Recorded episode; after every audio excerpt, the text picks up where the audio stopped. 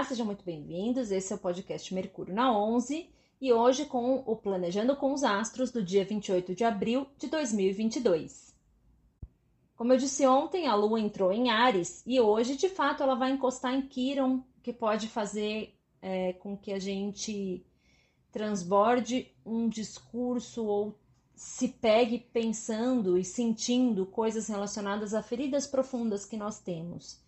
Então prestem atenção nas suas emoções e se vocês se pegarem sentindo é, alguma ferida, alguma angústia, preste atenção aos seus pensamentos nesse sentido e procure trazer-se à consciência, né? Trazer aqui, né? emergir dessa poça de emoções aí, sempre buscando uh, o fundamento desses pensamentos. Mas por que eu estou me sentindo assim?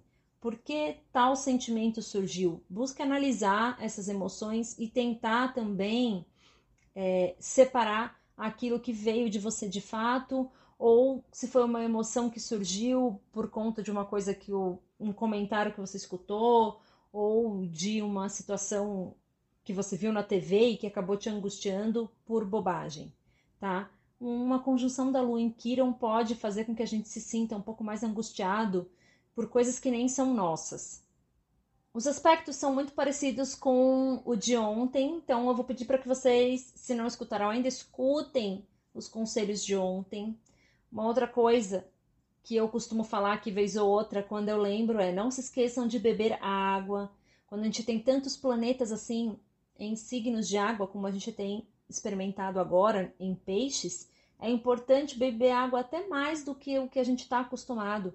O elemento em si, energeticamente, simbologicamente, está em evidência, então, uma das formas da gente se integrar com esse excesso é deixar que este elemento circule dentro de nós, né? Então, beba bastante água. O Sol segue se aproximando de Urano, lá no signo de Touro, e Urano representa, entre outras coisas, imprevistos, mas também originalidade, criatividade, soluções voltadas para o coletivo, a própria internet, né? Interessante a gente ver que o Twitter esteve em evidência nos últimos dias porque o Elon Musk fez uma compra, né? Comprou o Twitter. Então, sempre que algum astro de muita potência toca em Urano, seja formando um aspecto com ele, seja formando uma conjunção como a que o Sol está se aproximando ali para passar por ele, é como se ele recebesse uma recarregada na simbologia, né? Então, Urano é a internet, são as relações comunitárias que a gente vive, é toda aquela simbologia de aquário, né? Em touro, ela fala muito da forma com que a gente trata o nosso dinheiro, né? E formas de ganhar dinheiro também. Então, você vê, Urano fica uma porrada de anos no mesmo signo. Ele está em touro desde março de 2019 e ele representa essa imprevisibilidade. Na verdade, se tem uma coisa que Urano representa, para mim, é instabilidade. Isso pode ser bom, isso pode ser ruim, né? Quando a gente pensa, por exemplo, no próprio corpo humano, tudo no nosso corpo funciona e se movimenta e nós estamos vivos porque há instabilidade, né? As trocas gasosas, precisa ter diferença de pressão para que elas aconteçam, para que o batimento cardíaco aconteça, a gente tem que ter uma bomba ali que desestabiliza o fluxo de sódio e potássio. Então, assim, instabilidade não é um defeito, tá? Para começar. Segunda coisa, Observem o que aconteceu com o mundo financeiramente falando desde que Urano entrou em touro em março de 2019. Instabilidade atrás de instabilidade no campo de touro, né? no campo das finanças, no campo do comércio. Mas que que, qual é a simbologia disso? É o universo, Deus nos convidando a construir um olhar aquariano sobre as finanças, sobre os nossos valores pessoais. Então é o que? Olha, é preciso se atualizar, né? Aquário e Urano falam das inovações, então a gente, ao mesmo tempo em que vive as instabilidades financeiras e ainda passou por uma pandemia no meio disso tudo, aprendemos a ser mais criativos, aprendemos a fazer as, as tais das collabs, né, parcerias entre empresas de ramos diferentes. Oh, vamos lá, eu entro com a minha parte, você entra com a outra teu produto é X, o meu é Y, a gente faz uma parceria, divulga na internet e vai entrar dinheiro para todo mundo. Isso é muito aquariano, tá?